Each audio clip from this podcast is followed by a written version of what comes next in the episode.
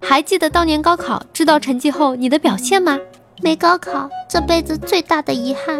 高考完，第一个接到的是女友孕检通知单的人，表示想哭，还能怎样？大学当爹的就我一个呀！自我感觉良好，结果一脸懵逼，不止我一个人吧？初中毕业的我，静静的看你们聊。全县第一，毫无感觉。高考刚结束就被打了一顿，还说成绩我就懒得看了，打了再说。你知道这是亲爸。不说了，工头叫我去搬砖啦。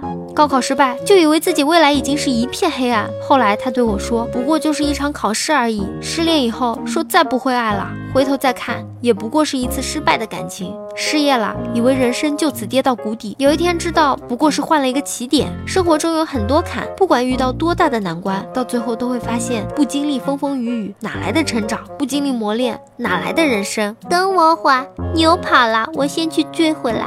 出考场以后，拿出手机给朋友打电话，大声说道：“今年的高考题真他妈简单，我闭着眼都会。”回家以后，我在家门口跪了三天三夜，爸妈才让我进门。这成绩怎么可能是我的？这不是我平常的水平。浪了一个星期，一个星期以后就不能再浪了。超出我的想象，自己挺厉害的，啊一脸兴奋。大学的小姐姐，我来啦！还好还好，清华北大都没考上，不用纠结买多少房屋、买口罩啦。高考很怀念，当年我的成绩离上清华只差一点。当年清华的录取分是六百二十八分，而我考了六十二点八分，只差一点呀。高考后去学医吧，接着体验高考，正常发挥。毕竟我也知道自己有几斤几两。追忆似水年华，然后开开心心的去大城市撸啊撸，感觉世界末日来啊了，没法活了，居然超常发挥啦！理综全校第一，但是英语全校倒数第四，还好最后考上啦。我刚高考完，前几天我姐凌晨三点把我摇起来让我查成绩，我起来看了一眼，哦，没考好，倒头继续睡，以炸天的分数报了个吃屎的学校。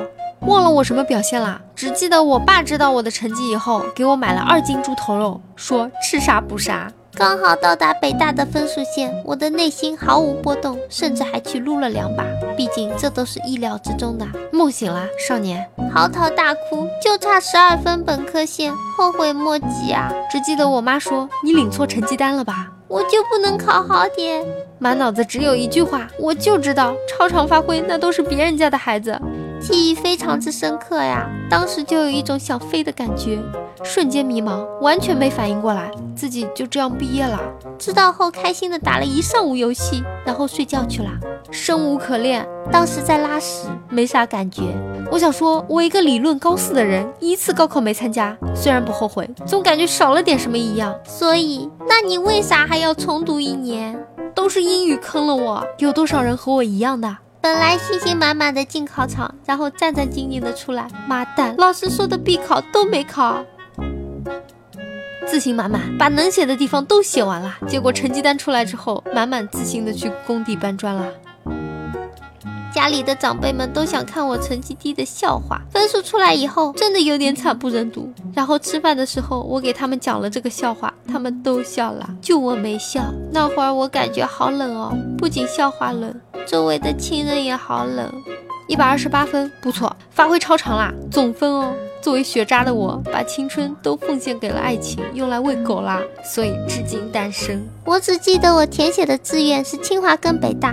当时真是勇气可嘉，全校就一个人敢这么填，所以最后你去了哪里呢？最后，大学的美女与我无缘。再问我要掀桌子了呀！坐在十七层顶楼，喝了一箱酒睡着啦。第二天忘了上来准备干嘛，就回家了。我庆幸我酒量不好，心里很忐忑，不知道成绩够不够上大学的。全世界一片黑暗。不知道高考是啥，没参加过，但我知道毕业后我一直在吃土，管了大半辈子，现在想起来还是心头一抖。希望越高，失望越大，不提了，全是泪。高考语文前一天晚上去网吧复习了一晚上。高考不知道，只知道初中那会儿拿到成绩单的时候，糟糕了，又被老爸揍一顿，内心毫无波动，甚至还有点想笑。大家好，我是猫猫。如果各位观众大佬觉得还可以的话，请不要害羞的订阅吧。哎，你就这么走了吗？不收藏一下吗？不订阅一下吗？下次找不到喽。